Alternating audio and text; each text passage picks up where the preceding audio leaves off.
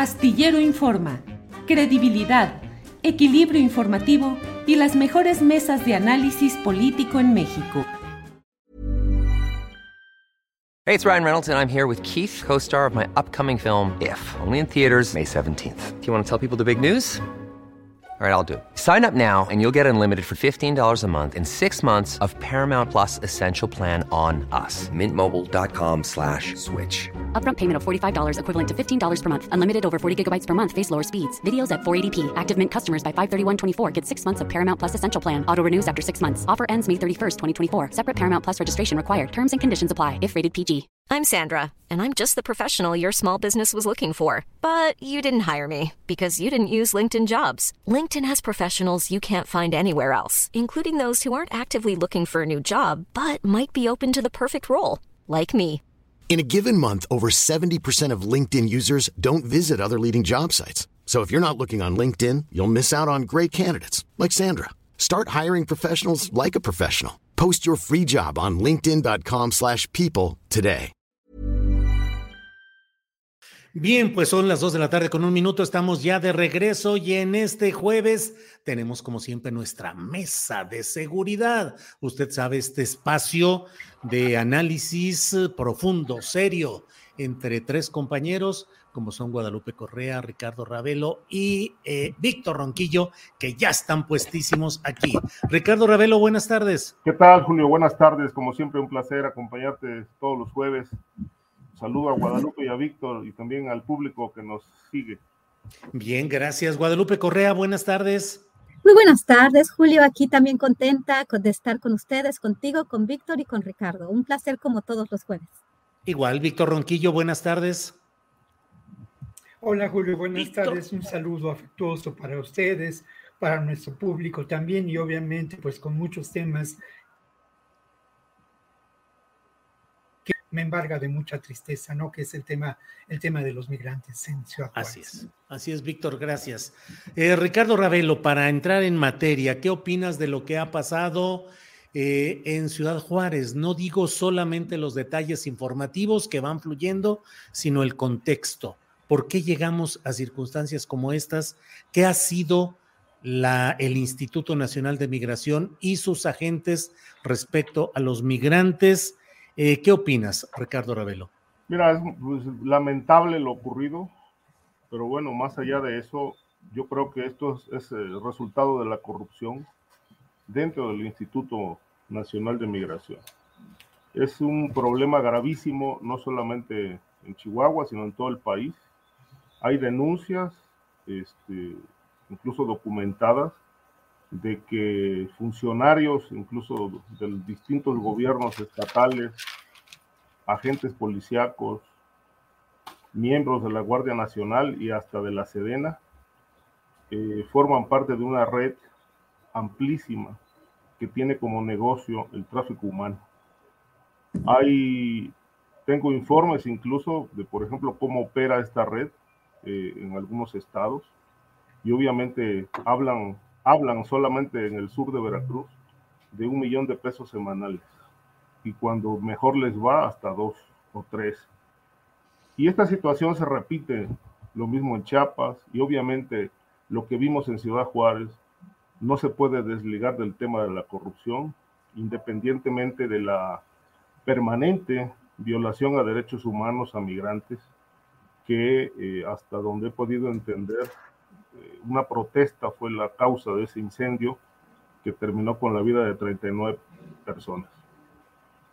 Eh, muy lamentable que las autoridades, conociendo toda esta situación, y más en este gobierno donde se ha planteado como uno de los objetivos centrales abatir la corrupción, pues sea el Instituto Nacional de Migración un foco rojo de corrupción a la vista de muchas gentes, porque ahí están los documentos, están las denuncias, están los testimonios de cómo esto se ha convertido verdaderamente en un problema fuera de control y en un verdadero negocio en el que están implicados, como lo dije, desde mandos altos y medios del instituto, secretarios de gobierno, jefes de la policía, militares, marinos, Guardia Nacional. Es un negocio de todos y es una red lamentablemente impune a cinco años de gobierno. Bien, Ricardo, gracias. Eh, Guadalupe Correa, ¿qué opinas en esta primera lectura de lo que está sucediendo? Mm, ¿Qué ha sido históricamente este Instituto Nacional de Migración? Cueva de corrupción, de extorsión, de agresión. Es decir, lo que está sucediendo en Ciudad Juárez, ¿debe sorprendernos o es consecuencia de algo que venía dándose progresivamente? Guadalupe. Claro que sí, y más allá de los dimes y diretes, de las responsabilidades, de las bolitas que se quieran echar las corcholatas, los responsables de las, de las diferentes instituciones, este, bueno, creo que debe haber también, este, se debe asumir una responsabilidad. En este tema, eh, sabemos que desde hace ya bastantes años, desde por lo menos todo este siglo, hemos tenido diferentes reportes, eh, y no solamente los reportes sobre los crímenes cometidos por agentes del Instituto Nacional de Migración en diferentes momentos, este, constantemente, ¿no? Las extorsiones a migrantes, este, los crímenes desde la vejación, este, y obviamente la violación a los derechos de estas personas, este, de una forma pues estructural, es una forma constante, ¿no? Esto, como, como bien señalas, no es nuevo, pero sí se prometió este, darle una solución. De alguna forma, muchas de las figuras que ahora están, al, es, que están ahorita en el gobierno, pues eh, criticaron la operación del Instituto Nacional de Migración. En la, línea primera de encuentro con los migrantes están estos agentes, eh, un tema muy, este, muy álgido durante lo que se llamó el Plan Frontera Sur, durante la administración de, este, de Enrique Peña Nieto, pero desde la administración de Felipe Calderón Hinojosa los reportes eran múltiples, los defensores a derechos, de derechos humanos este, constantemente estaban, este, estaban reportando esto. Yo tuve la oportunidad de viajar un año y medio sin parar por todas las rutas migrantes y bueno, los reportes eran tremendos. ¿no? Me recuerdo que durante el Plan Frontera Sur, cuando no solamente el Instituto Nacional de Migración tenía sus operativos y se establecían puntos de, verificación en, en, diferentes partes, principalmente en el estado de Chiapas, también esto acompañado de las policías estatales, la policía local y el ejército mexicano, al hacer este tipo de verificaciones ¿no? Y esto es posible en toda la República, pero en ese tiempo eh, aprendimos bastante sobre las, este, sobre las, eh, las vejaciones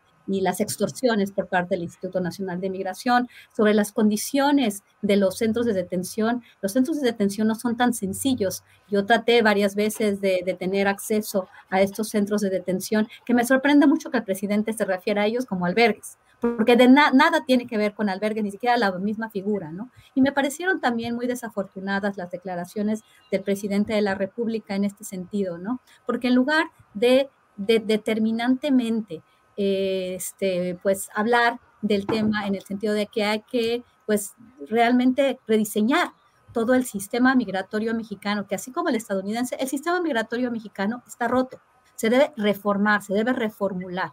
Creo que la política migratoria de México, aunque ha sido obviamente tomada y la presión que ejerce Estados Unidos en muchas ocasiones no es, no es fácil no lidiar con esto, pero estamos hablando de personas migrantes, estamos hablando de vender nuestra, nuestra, nuestra política eh, este, de, negociar, ¿no? De negociar, ¿por qué? Porque este, la política migratoria es, es, es sencillo para, para, para México, pues simplemente mandar ahora la Guardia Nacional, este, antes a las diferentes policías y obviamente como, como punto de encuentro, ¿no? El Instituto Nacional de Migración. Es muy desafortunado lo que sucedió, nos dice demasiado, no solamente de lo que pasó en ese centro de detención, sino simplemente es la punta del iceberg, de la podredumbre de una institución que no ha sido reformada, que continúa y a, a poco van a haber corrido a todos los agentes del Instituto Nacional de Migración que han vejado, que han extorsionado, que roban, que, este, que violan los derechos de las personas migrantes. Creo que esto es una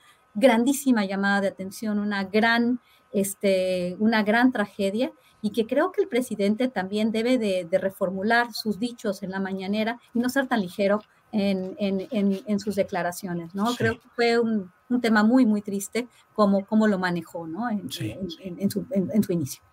Bien, Guadalupe. Eh, Víctor Ronquillo, ¿qué opinas sobre este tema? Em, al principio de esta administración del presidente López Obrador parecía que eh, pues eh, había una propuesta de recibir a los migrantes, de darles eh, tarjetas sanitarias, empleo, credencial, y todo cambió y no sé cuál sea tu visión de lo que hoy está sucediendo en general en el tema migratorio y en particular Ciudad Juárez. Víctor. Bueno, lo primero es que yo sí me quiero referir a las víctimas, ¿no? A lo largo de estas mesas, yo siempre he señalado que lo primero que hay que considerar en términos del tema migratorio es a estas personas que eh, lamentablemente sufren un enorme dolor. Hoy Prensa Libre de Guatemala publica una historia de un par de, las víctimas, ¿no? Ellos provienen de Chichicacao, Prensa Libre, periódico guatemalteco, habla de dos de esas personas, Roche Esquivel y Miguel Roche Cepalú, dos jóvenes, como muchos jóvenes, que buscando la vida en el norte se encontraron, se encontraron con la muerte allá en Ciudad Juárez. Y yo quiero hablar de qué son víctimas estos migrantes, estas familias, porque además eh, eh, es cierto, ¿no? No hay lugar a dudas que el componente de la migración ha cambiado enormemente, ¿no? Y ahora migran, migran familias enteras. Lo primero son víctimas de condiciones impuestas lamentablemente por políticas que tenemos que atribuir a una estructura económica absolutamente injusta, proveniente en muchos sentidos de expresiones de colonialismo lo mismo del extractivismo que de la securitización de nuestro continente. Honduras, Guatemala, eh, eh, México mismo, Colombia, Venezuela, sin duda, han sido víctimas de estas políticas impuestas por Estados Unidos. Estas personas, de una u otra manera, son víctimas de esas políticas. Luego lo otro, son víctimas de la violación eh, a la ley internacional, a tratados internacionales por parte del gobierno de Estados Unidos, que viola flagrantemente el derecho al asilo obviamente en complicidad con las más, las más, las más, las más, las más altas autoridades del gobierno de México que están obligadas o estarían obligadas, dado el carácter de un gobierno progresista, de un gobierno de izquierda, a implementar y desarrollar de manera más contundente políticas que atiendan desde una perspectiva auténticamente humanista esta realidad. Obviamente, ya lo mencionaban los colegas, son víctimas de la trata, de personas, del tráfico humano, son víctimas de la corrupción imperante, son víctimas del gran negocio que representa ello, pero también son víctimas, y esto también es importante señalarlo, de este de esta mm, expresión y esta forma de acercarnos al tema, ¿no? Creo que tenemos que acercarnos en los medios a este tema desde una perspectiva diferente y esa perspectiva tiene que ver con, primero, expresar claramente el derecho a migrar. Segundo, entender que la migración tiene un carácter cultural y es parte de un proceso civilizatorio y tercero, señalar claramente a los culpables, ¿no? De esta realidad, que no son necesariamente los culpables que pudieron quedarse con las llaves de una manera arbitraria, terrible, ¿no? Este personaje, el contraalmirante, eh, eh, que es... Salvador González Guerrero. Salvador González Guerrero, ¿no? Un personaje de la misma índole de Francisco Garduño, parte de, esta, ah, de estos personajes que ocupan puestos de enorme trascendencia en un ámbito que tendría que contemplarse de una manera diferente. ¿Cuánto extrañamos a, a Tonatiuh Guillén en, esa, en ese espacio y en ese, en ese proyecto que él inició al inicio del sexenio y que luego se vio truncado, ¿no? Lo otro... Sí. Lo otro, y, esto también, es que creo que tenemos que eh, establecer claramente que llegar a las últimas consecuencias en este tema no es eh, que eh, se señalen culpables ni que se detengan a personas, sino es cambiar de manera radical la política migratoria de este país. Y lo mismo, convocar desde una perspectiva de un gobierno progresista a cambios trascendentes, fundamentales y concretos en esta política migratoria a nivel mundial, ¿no? Hay un par de programas que operan, pero dos, pero programas que se han quedado pues eh, eh, en, promesa en muchos sentidos y cuatro mil millones de dólares que prometió, que prometió el gobierno de Estados Unidos invertir en, eh, en, el triángulo norte de Centroamérica que no, que no, que no ha invertido. ¿no? Que no ha invertido. Bien, Víctor. Sí, Guadalupe. Este, sí, sí, este, sí, Julio, tengo, tengo una precisión porque me, me, he dado cuenta de muchos, de muchos comentarios, ¿no? que si los migrantes, y por eso digo que fue muy, muy desafortunado la participación del presidente, este, dicen, bueno, es que hay que investigar quién empezó el, incendio. Es que no se trata de quién empezó, quién empezó, este, o quién empezó el incendio. Sabemos que, por supuesto, este, los seres humanos protestan y no estoy diciendo quiénes son buenos y quiénes son malos. Estoy hablando de que tenemos 40 personas muertas o 41, no recuerdo este, el, el dato preciso, y que independientemente de que si estaban protestando, de que se estaban quemando colchones, este, se les dejó adentro de la celda, una celda que estaba sobrepoblada. El, tema del, de la sobrepoblación en los centros de detención y la hazaña y las formas de tratar a las personas migrantes en este país. Creo que y sin, sin quitarles agencia, sin, sin poner buenos y malos, muchas de las este, de los comentarios han sido muy desafortunados, igual de desafortunados que han sido con relación a lo que ha pasado en Nuevo Laredo y cuando estamos hablando que los militares asesinan a jóvenes, si son buenos o si son malos, los militares no deben de tener esa actitud con los seres humanos. Y tampoco los custodios del centro de detención dejarlos encerrados cuando estaban viendo que estaba en llamas el la, celda. Entonces hay que ser muy claros en este sentido. Y por eso cuando el presidente menciona que bueno, que ellos empezaron el, incendio sin dar más, más contexto, sin, sin este, sin, de, forma inicial, este, reprobar el manejo de los protocolos en el centro de detención y todo lo que eso implica, este, pues fue, fue un gran error. Bien, Guadalupe. Eh, Ricardo Ravelo, por favor. Em, ¿Hasta dónde debe llegar este tema? ¿Qué es lo que se tiene que cambiar? ¿Estamos a tiempo o finalmente esta es la política que se decidió en términos migratorios? Yo he escrito en la columna astillero que a mí me parece que hay una rendición migratoria de México ante imposiciones de Estados Unidos. ¿Qué opinas, Ricardo? En principio sí, y yo creo que mientras esa política no sufra una modificación, será muy complicado que podamos tener una una política distinta para el manejo del tema migratorio. Eh, hace un momento Víctor refería a algo que me llamó la atención, que sería lo ideal, cambiar la política migratoria. Pero cuando vemos toda la, la estructura, las estructuras que están implicadas en el tráfico humano, y analizamos que hay eh, redes de agentes, eh, policías de los estados, que prácticamente abandonaron ya su tarea de dar seguridad por meterse al negocio del, del tráfico humano, que al mismo tiempo conviven con por lo menos seis de los 15 cárteles que operan en el país y que tienen como uno de sus portafolios más bollantes el tráfico de migrantes, cuando vemos toda esta red amplísima, impune, vigente, eh, operando con con los migrantes, cobrándoles para cruzar prácticamente todo el país. Pues bueno, la primera pregunta que se impone por sí sola es, con toda esta estructura contaminada, ¿se puede cambiar la política migratoria? ¿Qué no se impone acaso llevar a cabo una limpia interna? Eh, desactivar estas redes de corrupción. Es decir, a mí también me pareció muy, muy ligero el comentario del presidente respecto del tema del incendio. El incendio, en efecto, fue propiciado por los migrantes, pero hay razones.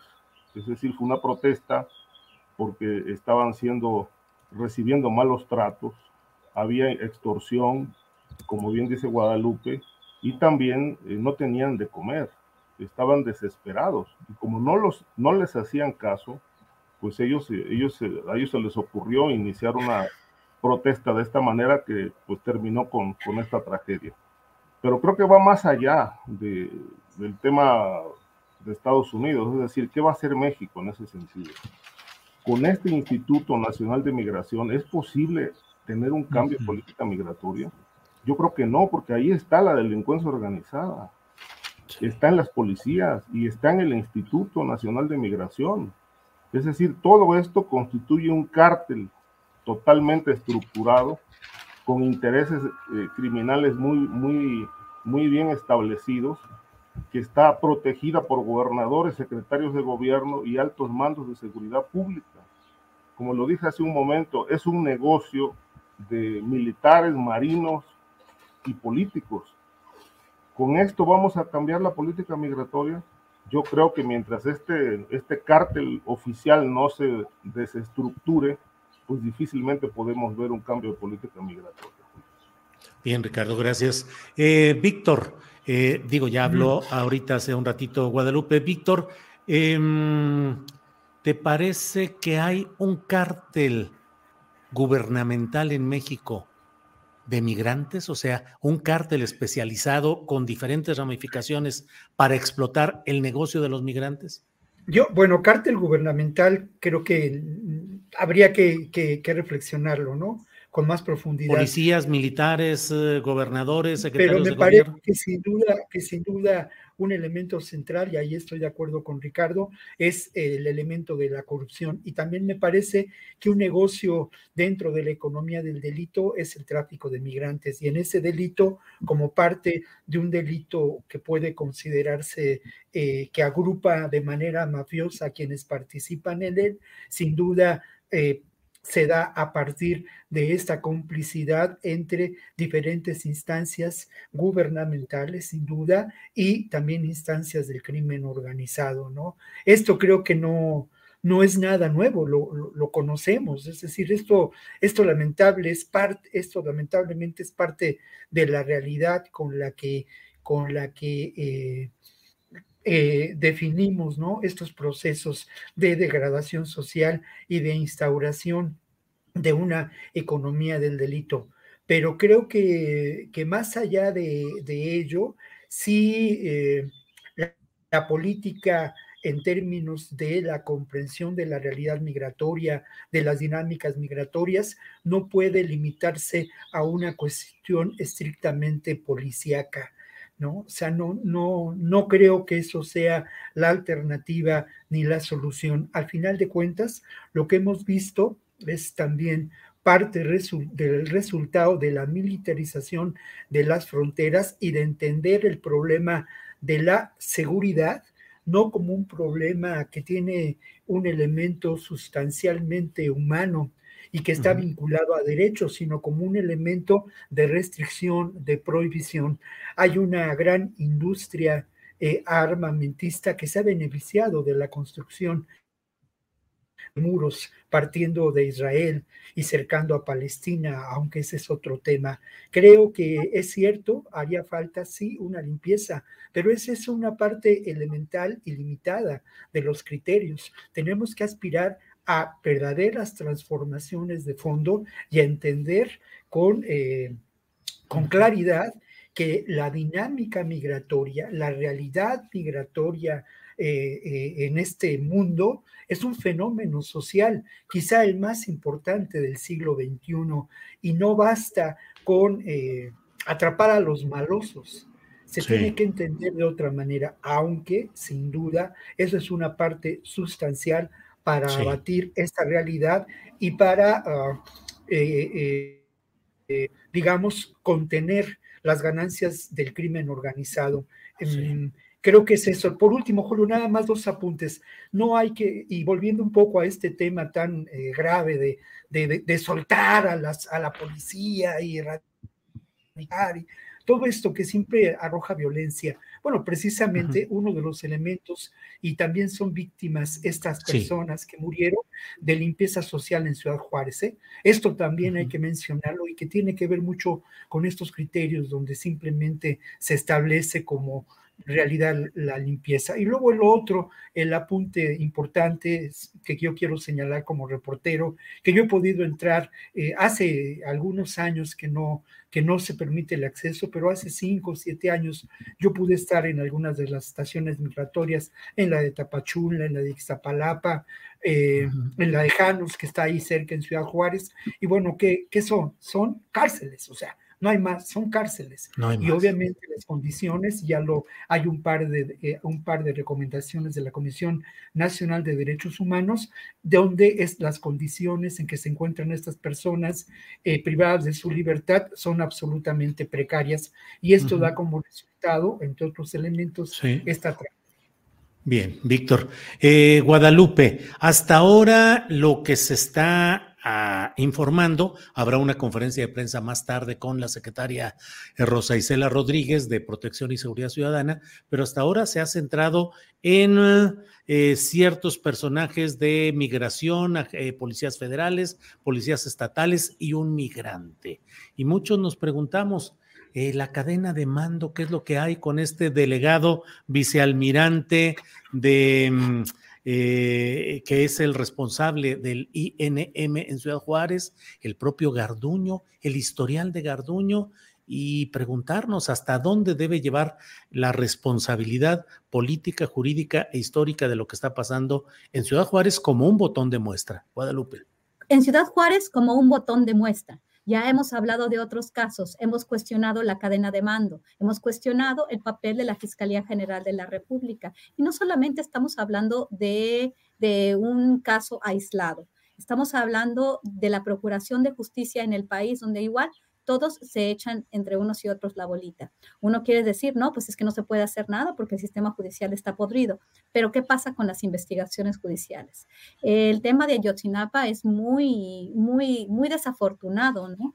Porque, pues todo, ¿no? Realmente esta falta de comunicación entre, de, entre el, grupo de expertos independientes que se hizo caso de investigar este, este, estos casos, este, que encontró una participación directa de las Fuerzas Armadas y, bueno, de todas las fuerzas del orden en realidad en los diferentes niveles, en este caso, se documentó bastante bien y, y cuál fue el resultado. El resultado fue que Secretaría de Gobernación dijo otra cosa este, esta comisión de expertos independientes que investigó el caso de Ayotzinapa y de repente tenemos este, el arresto de unos policías, como si eso fuera a hacer justicia, como si las familias después de estos arrestos, de estas personas que quizás materialmente participaron, o fueron algunos, algunos, porque ya sabemos todo lo que pasó en el caso de Ayotzinapa. Se nos prometió en campaña a principios del gobierno que esto iba a tener, una, tener un, fin, un final feliz en el sentido de que se iba a conocer la verdad, la verdad,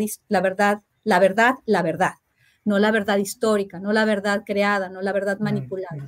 ¿Qué está pasando en otros casos, como en el caso de Nuevo Laredo? Exactamente lo mismo. ¿Dónde está la cadena de mando? ¿Quién se va a hacer responsable de las actividades, de la falta de protocolos, de las instalaciones este, con, tantas, con tantos problemas, de la sobrepoblación en los centros de detención, de las malas condiciones? ¿Quién se va a hacer cargo? Porque es fácil decir, decir un migrante eh, quien es un migrante porque él puso fuego, este, estos, estos custodios, estos policías, y, y, a poco los policías pueden operar solamente así.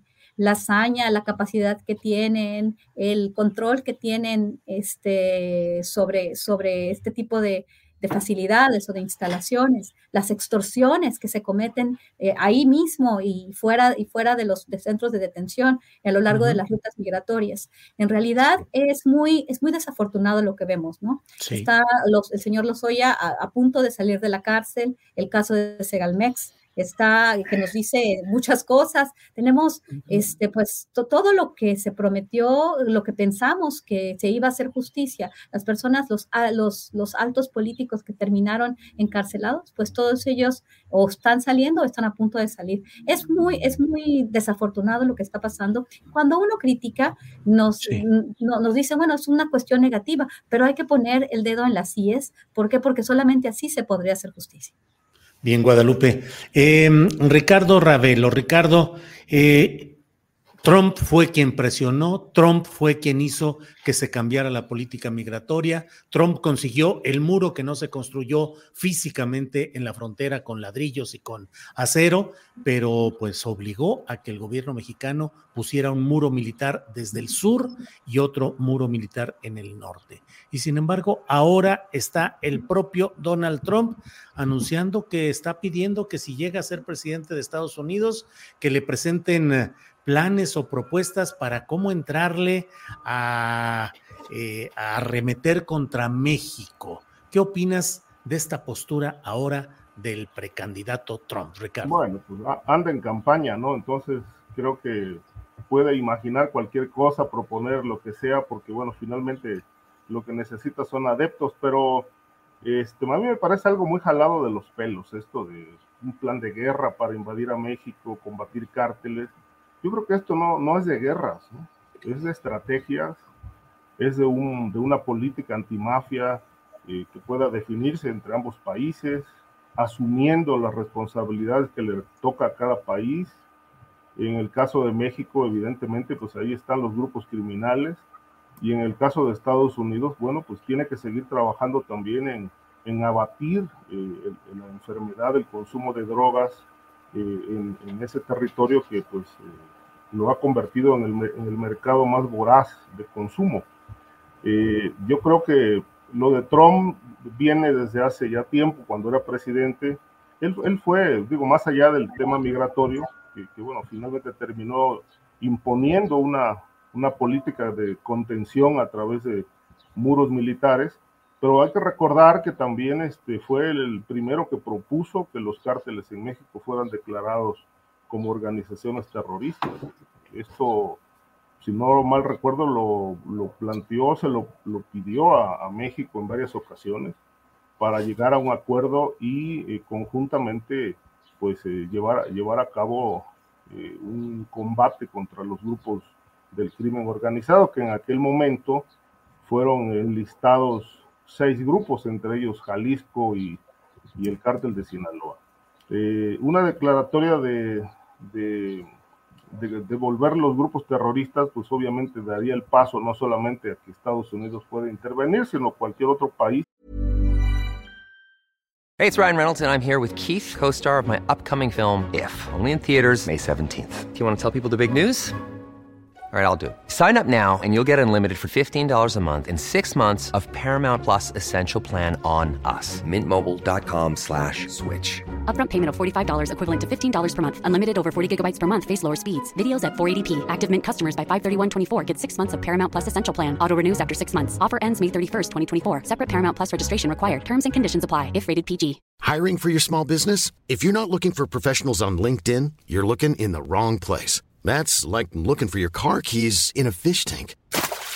LinkedIn helps you hire professionals you can't find anywhere else, even those who aren't actively searching for a new job but might be open to the perfect role. In a given month, over 70% of LinkedIn users don't even visit other leading job sites. So start looking in the right place. With LinkedIn, you can hire professionals like a professional. Post your free job on linkedin.com slash people today. Este, puede entrar eh, bajo el argumento de que lo que se va a combatir es terrorismo y no narcotráfico. ¿no? Pero en México hay obviamente una postura, creo yo, hasta, hasta ahora firme, eh, defendiendo aquello que se llama la soberanía, que bueno, pues eh, ha sido violada siempre, pero dicen que todavía existe. Eh, y yo creo que mientras ambos mandatarios, ambos gobiernos, eh, no definan una política anticrimen, este, pues va a seguir el tema de la presión internacional, que en realidad pues es más bien de Estados Unidos, este, aprovechando este momento electoral que viene del 2024, las precampañas o las campañas, de tal manera que ese discurso pues tiende a reciarse, la, a aumentar la presión, no sin dejar de ver que con independencia de las razones políticas o no, hay una realidad, hay una realidad que se llama violencia, hay una realidad eh, conocida como crimen organizado, tráfico de drogas, que pues eh, lo que se observa es que le cuestionan al gobierno mexicano no haber hecho hasta ahora lo suficiente para, para poder enfrentar la violencia. Ahora, ¿Estados Unidos ha hecho lo suficiente? Pues yo creo que no, tampoco. Es decir, eh, para ellos es un negocio también el narcotráfico y todas las demás arterias del crimen organizado. De tal manera que, bueno, pues este, siempre asumen el papel de echarle la culpa a otros en lugar de ver los problemas también tan severos que ellos tienen. Eh, insisto, esto es un tema de estrategia, de acuerdos y de establecer una política anticrimen que beneficie a los dos países. Y, como siempre he dicho, el crimen organizado no se va a terminar. Podrán bajar los decibeles de violencia, pero en cualquier circunstancia, este, lo que siempre va a prevalecer es el negocio.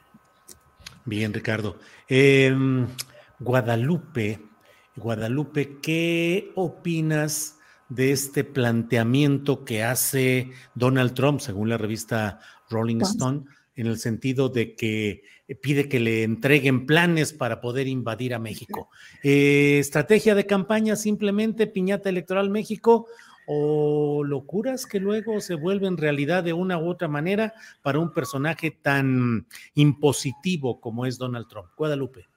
Mira, es una muy buena pregunta, ¿no? No tenemos una bola de cristal. Eh, hay, hay cuestiones que me, que me sorprenden, que me, que me asustan, ¿no? Porque vivimos en una era geopolítica complicada, donde sí el mundo está teniendo diferentes polos, ¿no? Y estamos viendo conflictos armados en diferentes partes del mundo, probablemente va a ser en Taiwán, en, la región de Asia, tenemos ahorita un problema en, en Eurasia, y Estados Unidos va a querer continuar, pues, este, pues, e, estableciendo un muro que va a ser México, esto, esto independientemente de cualquier cosa. Sin embargo, pues ya también tenemos mucha experiencia con el expresidente Donald Trump supimos que su muro, este, como le decía, Big Beautiful Wall, una, una pared bonita y, este, este, grande y bonita, nunca realmente se materializó. Realmente se hicieron los, los prototipos, este, se juntó mucho dinero, Steven Bannon y su equipo este, pudieron este, recolectar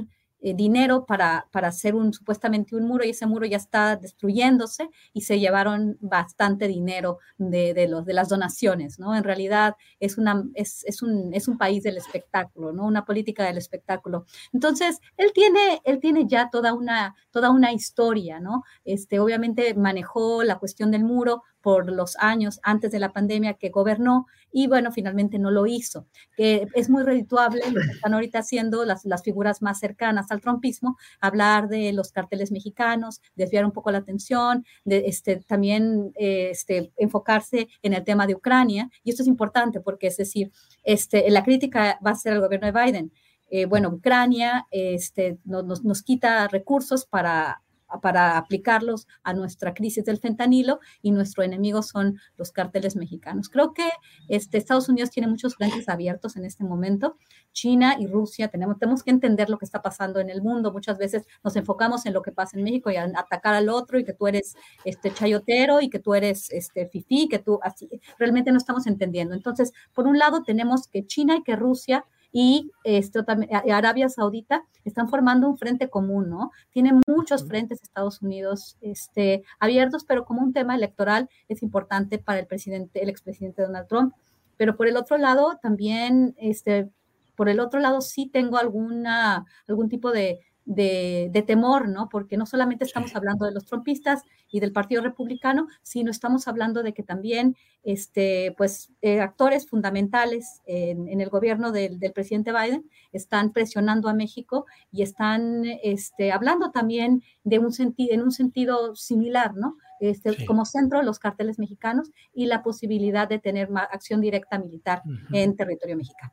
Bien, Guadalupe. Víctor Ronquillo, ¿qué opinas de estas eh, nuevos eh, em, expresiones etéreas de, Donald Trump de plantear siempre este tipo de cosas, pero luego algunas tienen graves consecuencias mundiales y particularmente para México? ¿Qué opinas, Víctor? Sí, bueno, uno, uno quisiera pensar que se trata simplemente de balandronadas, de eh, discursos propicios en el escenario político en estos momentos en Estados Unidos, pero la realidad es que no es así. Mira, hay un ejemplo muy concreto. Es cierto, ¿no? Eh, no se construyó esta gran, este, gran, este gran muro pero se mantuvo la construcción de ese muro. Trump lo dijo muchas veces, eh, se va a construir el muro y lo va a pagar el gobierno de México. Y precisamente tenemos ahora esa realidad, un muro que no es, eh, digamos, una infraestructura física evidente en, en los más de 3.000 kilómetros de frontera. Tenemos otro tipo de muro que ha ocasionado realidades tan tristes como no solamente lo que ha pasado en Ciudad Juárez, sino otras tragedias donde han sido víctimas los migrantes. Entonces, hay formas de que el discurso de Trump lleve a realidades en extremo preocupantes, ¿no? Y otro elemento importante es que no es solo el discurso de, Trump, es una expresión de un pensamiento de la derecha en el límite del, del, fascismo que existe en Estados Unidos en muchos ámbitos. La invasión al Capitolio nos dejó, nos dejó ver quién protagoniza a esos movimientos. Hace algunos años, antes del trumpismo, lamentamos la realidad de los Minutemen en la frontera, ¿no? Terrible realidad, cazando migrantes, pero también yo lamento mucho el efecto que puede tener esto en la mentalidad de muchos de los integrantes de la Guardia Nacional de Estados Unidos que resguarda las fronteras o de otros eh, políticos como el gobernador de Texas o eh, muy gravemente, ¿no? El efecto que puede tener en integrantes de la patrulla fronteriza que incluso se pueden apellidar Méndez o González, pero que eh, pertenecen ideológicamente a esta realidad. Entonces resulta grave. Y lo otro, eh, no, es muy importante en términos de la geopolítica lo que puede ocurrir, pero también es muy importante poner en este tablero pues las diferentes declaraciones y los diferentes hechos que se han dado a lo largo de las últimas semanas en relación a ello, ¿no? El secretario de Estado aceptando una realidad que por otra parte es difícil en ocasiones negar, que tendríamos que, que ponderar y entender cuál es la realidad de nuestro país. Es cierto que 35% del territorio mexicano está copado por el crimen organizado, como lo dijo el jefe del Comando Norte también hace, hace algunos meses. Bueno, yo, yo lamento mucho decir que en ocasiones en muchos municipios de este país, sobre todo en regiones en donde el crimen organizado y la economía del delito ha prosperado, el factor del control político de estos grupos es determinante. Hay presidentes municipales que lamentablemente son partícipes de esta realidad. Y por otro lado, en las presidencias municipales hay dos espacios de control económico y político determinantes para el crimen organizado y para a partir de ello generar el control territorial. Uno es obviamente seguridad pública y otro es obra pública. Y esto uno puede verlo en diferentes municipios, lo mismo de Guerrero que de Tamaulipas, que de Jalisco, que de Guanajuato. Este es, este es parte de la realidad. Claro. Bien, Víctor. Em, eh, nos queda em, este tema, voy con Ricardo, con Ricardo. Ricardo, es que luego me hice bolas en el orden. Eh, Ricardo, eh, Laura Sánchez Ley ha publicado que se reabre el caso de Kiki Camarena por pruebas falsas. según lo que se ha publicado en este terreno, en este, en este tema, habría una serie de señalamientos equivocados que han llevado a un juez en Estados Unidos a decir que se reabra este caso por pruebas falsas del FBI. Eh, ¿Qué puede significar eso? Nuevos testigos, nuevas pruebas, nuevos acusados de altísimo nivel del gobierno mexicano de aquellos tiempos. Ricardo Ravelo, bronca energética procesada a través de nuevas reformulaciones judiciales, Ricardo. Pues mira, eh, se dieron cuenta de que había, había algún tema de injusticia allí por el caso de Raúl López Alcaraz, que era el, policía de, Jalisco, que de ahí surge esta, este revés, digamos, donde se da la orden judicial de reabrir, reponer la investigación, porque hay información falsa del FBI para acusar a este señor. Bueno, eh, mm, por supuesto que lo pueden hacer. Ahora, personajes de entonces eh, que hayan tenido que ver con el caso o puedan ser testigos, a mí me parece que, bueno, ya pasaron muchos años, algunos están muertos. Eh, yo creo 34 años, Ricardo. 34 años, este, a menos que ahora quieran enfocar las baterías hacia Manuel Bartlett. Pues sí. Este, y con, con aquello de la invitación de Ken Salazar para que vaya a Estados Unidos, bueno, pues, este, yo creo que esto eh, pone las cosas eh, ya en, en, otra posición, porque en efecto Bartlett eh, se ha mantenido impune desde el caso, no obstante que fue señalado de estar detrás de esto y de los grupos criminales que participaron en la muerte y tortura, tortura y muerte de, en aquel momento el exagente de la DEA.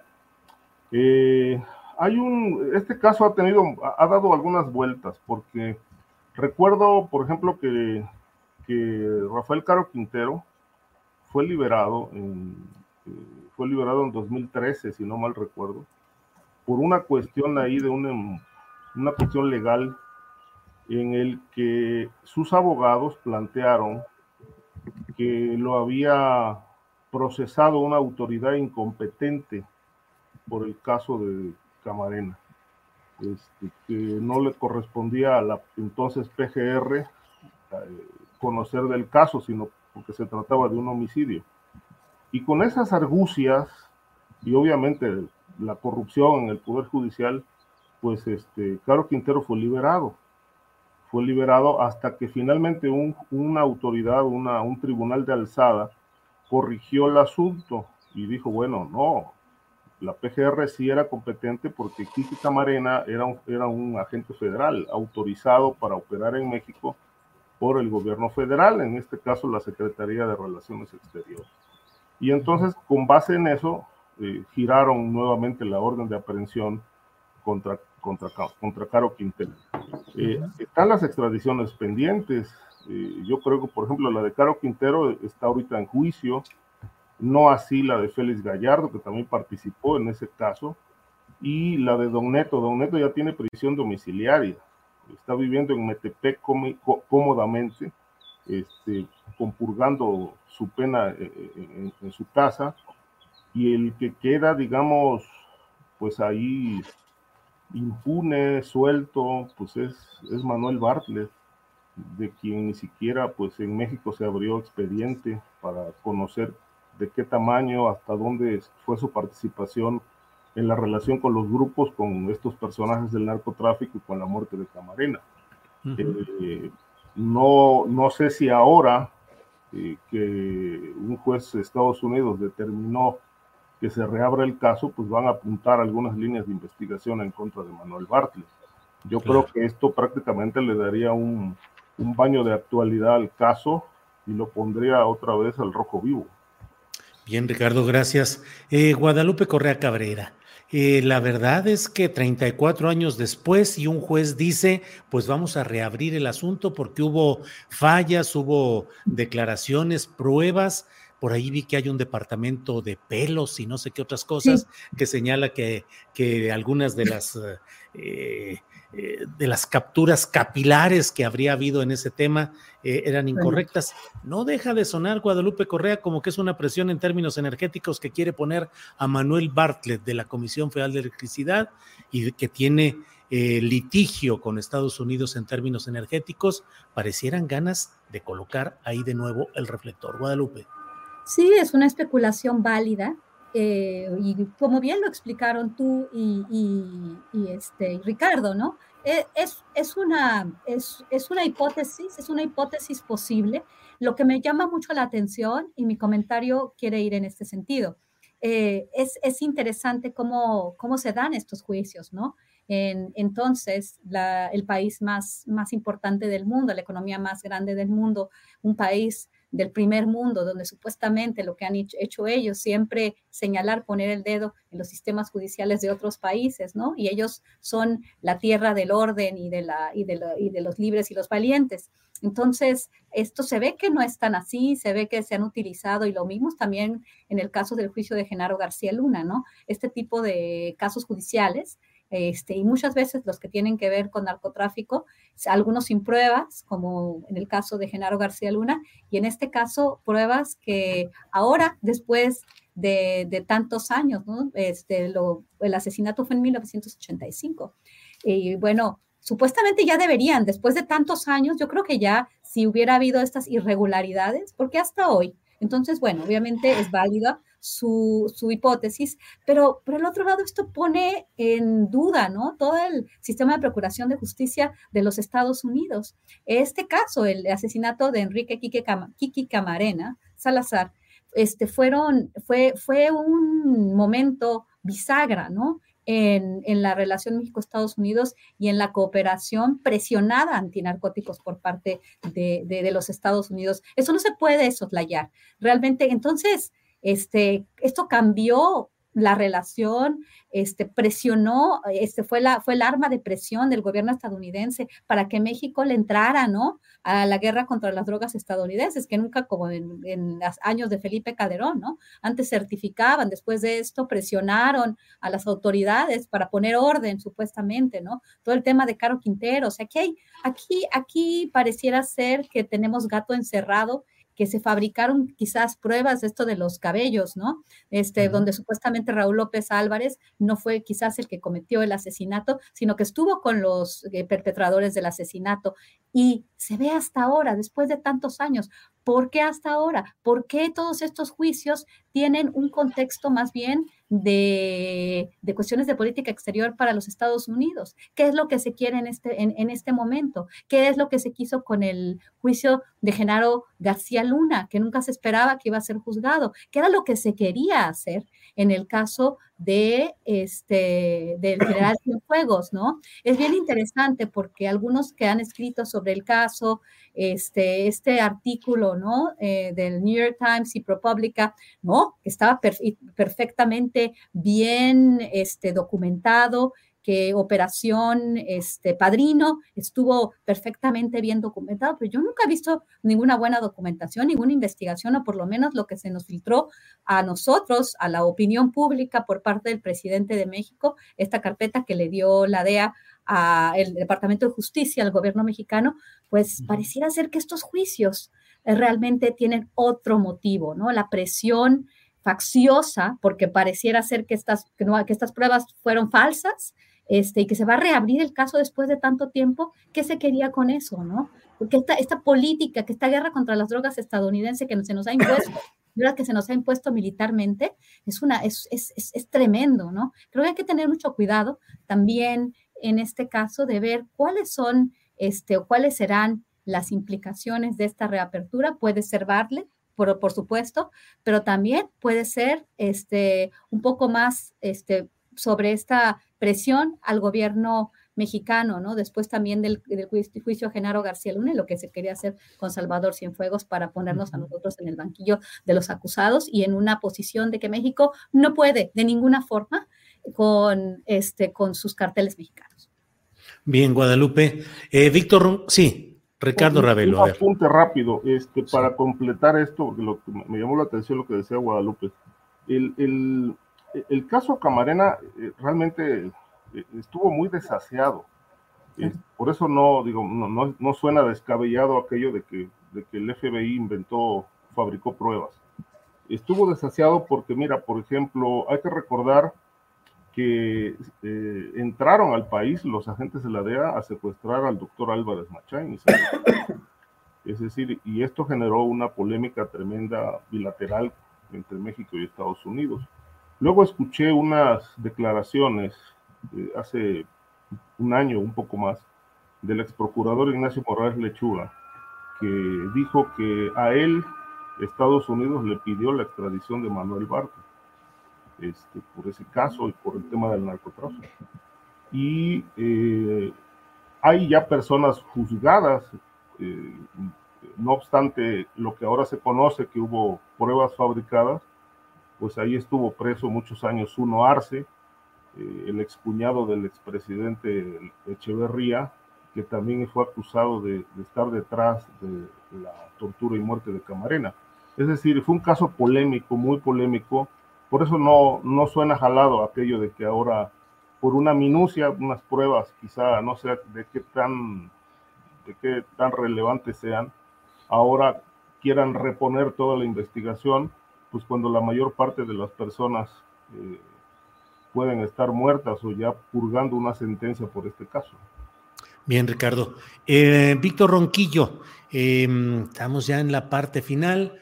¿Qué opinas de este tema de la reapertura del juicio sobre la muerte de Kiki Camarena y las implicaciones que podrían tener eh, respecto a moverle el tapete a Manuel Bartlett y en el fondo no sé si al tema energético mexicano? Claro, claro, claro. Yo, yo creo que es, eh, eso es eh, muy posible, ¿no? Porque al final de cuentas, si hay un tema, eh, digamos, clave también en las relaciones de México-Estados Unidos, que no se menciona cuando se habla de migración, de seguridad y de comercio, pues es sin duda el tema energético.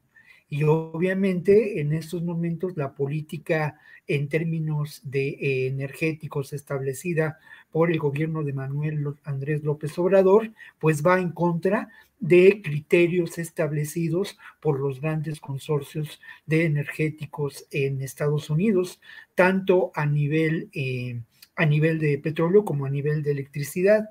Por otra parte, yo quiero recordar a Bartlett como senador, siendo uno de los principales impulsores precisamente de lo que después sería esta reforma eléctrica.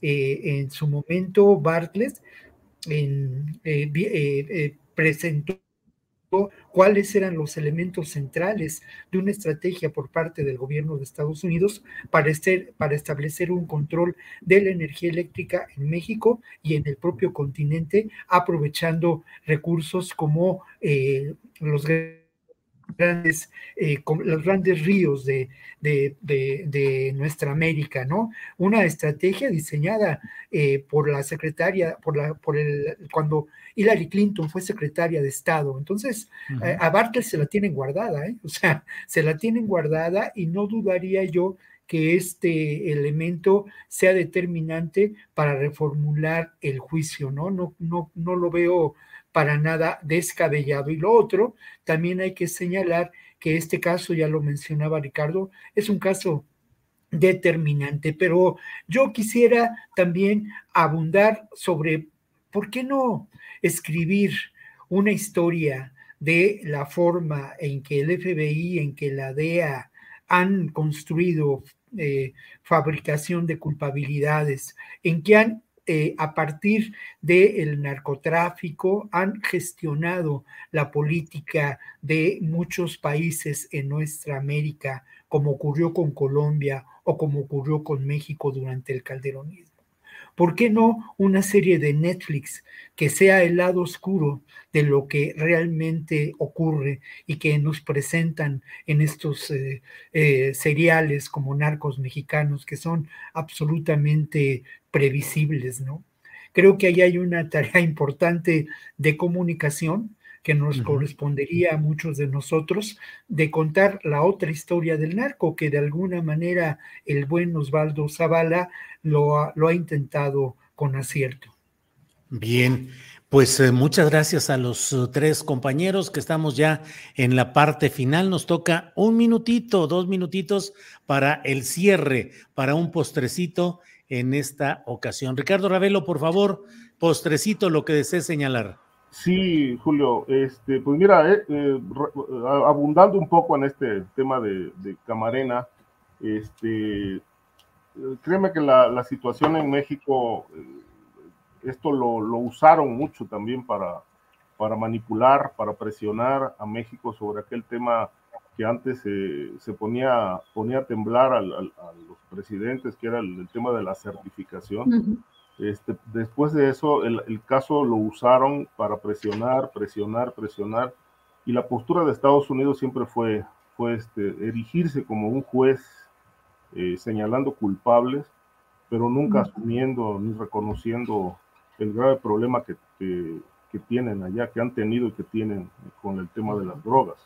Entonces, el caso Camarena no me extraña que nuevamente pueda ser usado como un instrumento de manipulación, más allá de si les importe o no llegar a la verdad. Creo que les ha funcionado, son 34 años que lo han usado para, para ejercer presión y, sacar adelante sus objetivos, sus proyectos y defender sus intereses. Bien, Ricardo, gracias. Guadalupe Correa, por favor. Eh, Guadalupe Correa Cabrera, por favor, la, el postrecito de este día. Sí, eh, yo, tenía, yo tenía interés el, día de hoy de hablar un poco, eh, solamente de poner en la mesa el tema de las corridas bancarias. Este, ahorita en Estados Unidos, la posibilidad de una ruptura del sistema financiero estadounidense y europeo con lo del tema del Swiss Bank, el Deutsche Bank, y pues el Silicon Valley Bank y pues lo que esto ha causado, ¿no? En, en, el tema de del pánico, ¿no? Que obviamente tendríamos que hablar con mucho más este, detenimiento. Esto le puede pegar a México, lo que han explicado los economistas que saben de estos temas, lo que podría pasar con la llegada de las, las criptomonedas este, gubernamentales, de la banca central, las llamadas GovCoins lo que podría pasar, porque México pues tiene todo vinculado a lo que es el dólar, ¿no? Y el colapso del dólar, de una depresión de, a nivel mundial, pues podría es, realmente afectar a México, ¿no? Entonces hay que tener, simplemente invito a toda la audiencia a que se enfoque en los temas también internacionales. Muchas veces esto de que fuiste tú, fui yo, tú eres calderonista, tú eres este, morenista, este, no nos ayudan mucho y nos hacen perder la perspectiva. Creo que el tema financiero, el tema energético, llega un buque de diésel este, ruso a Guaymas, Sonora. ¿Qué, ¿Qué implica esto en términos geopolíticos? ¿Qué implica el plan Sonora? Creo que hay que tener muy, muy claro que todo esto este, pues, pues se está poniendo a México en un papel muy complejo, ¿no? Y a finales del gobierno, ¿no? La presión que recibe el gobierno mexicano, sea de cualquier color, es, es, es importantísima, siempre lo ha sido, y el tema de Kiki Camarena y esta, esta nueva investigación después de, después de décadas, ¿no? Nos, nos, nos hace ver quiénes hemos sido y cómo hemos sido presionados. Guadalupe, gracias. Eh, Víctor Ronquillo, uno o dos minutitos para cerrar, por favor, esta mesa con el postrecito. Yo los quiero invitar al cine, eso es lo que quiero hacer. Y aquí en la Cineteca Nacional hay ni más ni menos que la muestra internacional de cine que tiene réplicas en diferentes lugares del país. Allá, allá en Jalisco, en Guadalajara también se presentan algunas de las películas. La muestra de hecho inicia hoy por la noche y bueno, yo quiero agradecer mucho la selección de las películas que nos presentan. El cine es un espejo donde reconocemos estas terribles realidades y en ocasiones comprendemos mejor sus dinámicas profundas, más allá del el estudio, la reflexión, a veces la intuición del arte nos revela estas realidades. Este fin de semana, por lo menos aquí en la Cineteca Nacional, estará eh, dos estaciones, una película mexicana de Juan Pablo González, que tiene el mérito de un premio internacional a la mejor actriz, Teresa Sánchez, que es formidable en la actuación. No les cuento la historia, mejor aprovecho para recomendarles también Araña Sagrada, una película eh, que proviene de Irán, de, es, es de un personaje llamado ah, Ali Abisi, y es muy interesante porque presenta el mal con un perfil de eh, fanatismo religioso y con una historia que tiene que ver pues con la muerte terrible y dolorosa de mujeres eh, dedicadas al trabajo sexual. Y por último, el amor según Dalva. Perdonen ustedes por estas recomendaciones. No, hombre, está bien, a mí, no a mí no me da nada la cineteca más que me invita al cine como yo los invito a ustedes, pero es que al final de cuentas insisto mucho en este carácter del cine, ¿no? El amor según Dalva es una película de Manuel Nicot, una, una eh, mujer francesa, es una producción Francia-Bélgica, y lo interesante es que plantea esta construcción de la subjetividad para el abuso sexual. Todo, eh, la víctima es una niña, pero el gran tema, ¿no? De la construcción de la subjetividad que nos imponen sistemas de dominación en esta sociedad terrible y en crisis en la que nos encontramos. Perdón, pero, pero sí quería hacerlo porque comparto con ustedes este, mis placeres también, así como mis preocupaciones profundas de los temas que aquí discutimos. No, Víctor, nada más que pones en jaque a Jesús Taylor, que es quien hace las recomendaciones cinematográficas de fin de semana. Pero bueno, comparten, comparten. No, no, muy buenas recomendaciones. Las apunté ahorita. El amor según Dalva, una de ellas. La otra, Holy Spider, Araña Sagrada. Y alguna tercera que nos comentaste. Sí, dos orillas. Sé que es la mexicana, que es la que abre la, la, la 73 muestra de cine en la cine. Bueno. Pues Víctor, Ricardo, Guadalupe, gracias por esta ocasión. Nos vemos pronto. Gracias y buenas tardes. Gracias, Julio. Hasta pronto. En Sherwin Williams somos tu compa, tu pana, tu socio, pero sobre todo somos tu aliado, con más de 6.000 representantes para atenderte en tu idioma y beneficios para contratistas que encontrarás en aliadopro.com. En Sherwin Williams somos el aliado del PRO. Para que te enteres del próximo noticiero, suscríbete y dale follow en Apple, Spotify, Amazon Music, Google o donde sea que escuches podcast. Te invitamos a visitar nuestra página julioastillero.com.